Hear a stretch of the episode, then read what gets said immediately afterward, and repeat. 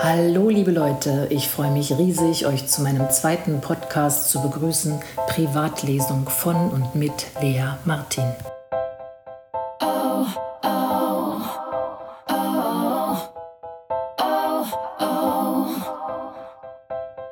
Privat ist privat und eine Lesung ist öffentlich.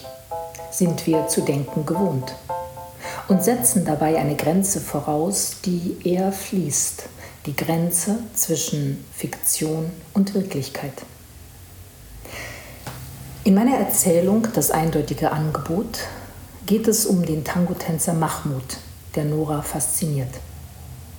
Er fasziniert sie, obwohl oder weil er direkt zur Sache kommt und ihr mitten auf der Tanzfläche Sex anbietet. Ist das wirklich passiert? Habe ich es erfunden? Ich frage den Mann, der mich inspiriert hat, die Erzählung zu schreiben. Er muss es wissen. Er war dabei.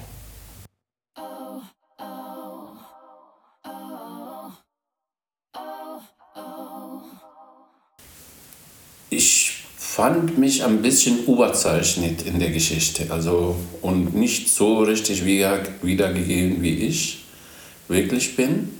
Abgesehen davon, dass es einige Details gibt, die, an, die ich, an die ich mich überhaupt gar nicht erinnere. Und natürlich sind viele Details, die in der Geschichte gar nicht vorkommen, die du und ich kennen. Ja, aber ansonsten ist es sehr schön aufgebaut, es ist spannend und es hat auch ein sehr schönes Ende, finde ich. Erkennst du dich wieder in der Geschichte? No, sehr wenig. Also es ist, äh, dass ich jetzt zum Beispiel sofort gesagt hätte, ich habe Sex mit mehreren Frauen, damit, damit gebe ich nicht an und damit, das sage ich eigentlich niemandem. Also ich, ich wusste nicht, dass ich sowas jemandem so direkt und offen gesagt habe.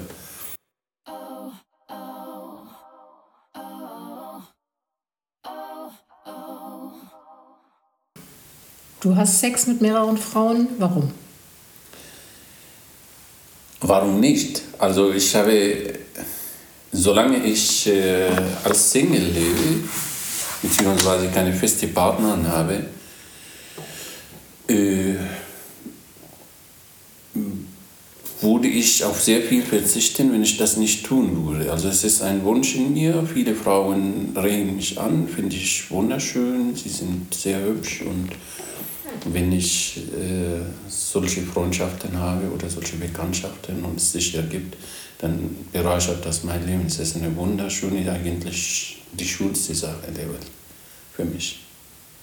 Sind die Frauen nicht eifersüchtig?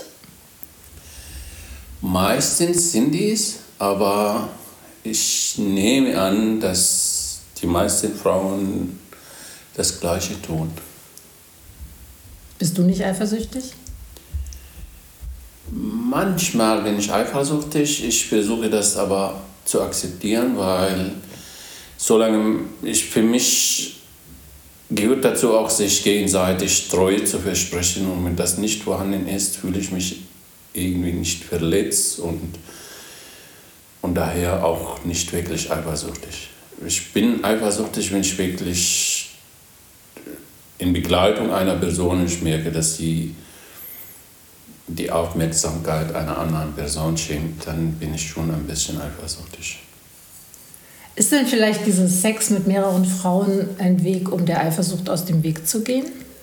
Also versuchst du Eifersucht zu vermeiden, indem du dich nicht festlegst?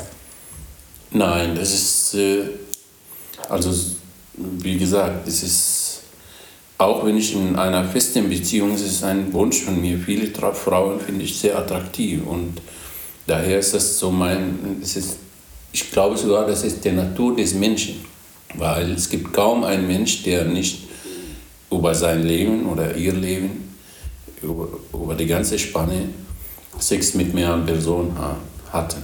Und von daher ist der Mensch von Natur aus, würde ich sagen, nicht monogam.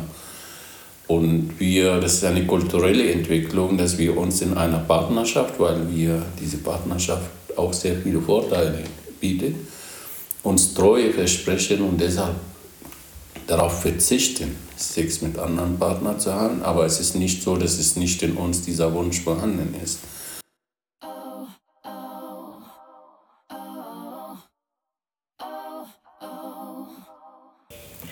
Soweit Mahmoud, der Held aus meiner Erzählung, das eindeutige Angebot, der mit seinem Sexangebot auf offener Tanzfläche ein Tabu verletzt. Um Tabus geht es in meinem nächsten Podcast. Seid neugierig, seid dabei. Ich freue mich auf euch, eure Lea.